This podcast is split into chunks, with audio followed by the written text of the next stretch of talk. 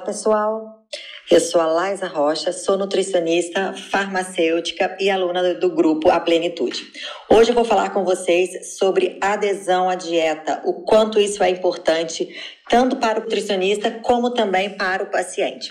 Então, para nós entendermos o que é adesão, um dos significados é a aceitação de ideia e cabe muito bem isso para a nossa vida como nutricionista. Dentro do planejamento alimentar, nós precisamos da aceitação da ideia do paciente para ter melhor adesão ao planejamento alimentar e, consequentemente, uma mudança de estilo de vida.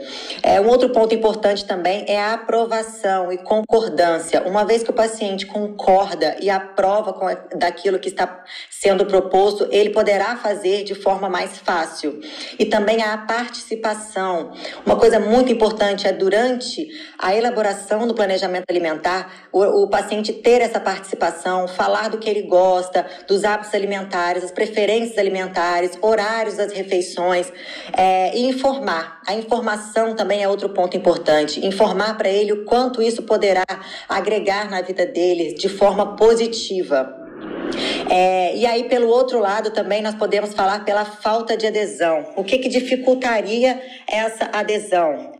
Pode ser gerada pela falta de relacionamento entre nutricionista e paciente, para que qualquer dúvida que haja, ele possa ter esse acesso direto com o nutricionista, para estar sanando todas as dúvidas, dificuldades, é, então seja através de grupo de WhatsApp, é, chat, é, e-mail, então contato direto, se for preciso, diariamente, muito importante também ao nutricionista fazer a pós-consulta, não é apenas entregar o planejamento ao paciente é, e deixar que ele faça sozinho sozinho, principalmente esses pacientes que têm uma dificuldade de adesão.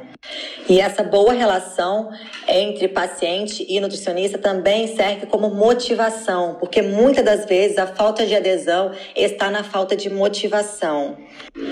E um outro ponto muito importante para adesão é explicar para o paciente que não será uma dieta a curto prazo, e sim estratégias nutricionais que serão adaptadas de acordo com é, o estilo de vida dele e os objetivos naquele determinado momento.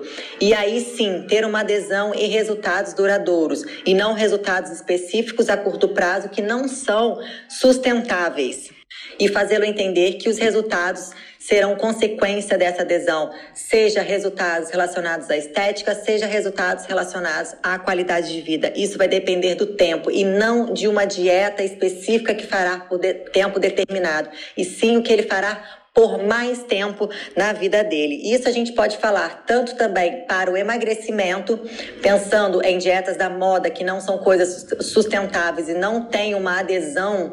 É, podemos falar que um resultado talvez um pouco mais lento de forma gradual, em que haja realmente uma mudança de estilo de vida, mudança de hábitos alimentares.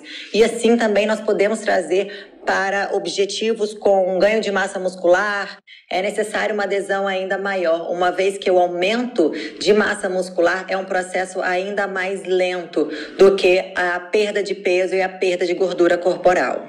E então concluímos que não existe uma dieta perfeita ou a melhor dieta a ser seguida, e sim aquela que o paciente conseguirá fazer por mais tempo e ter uma melhor adesão.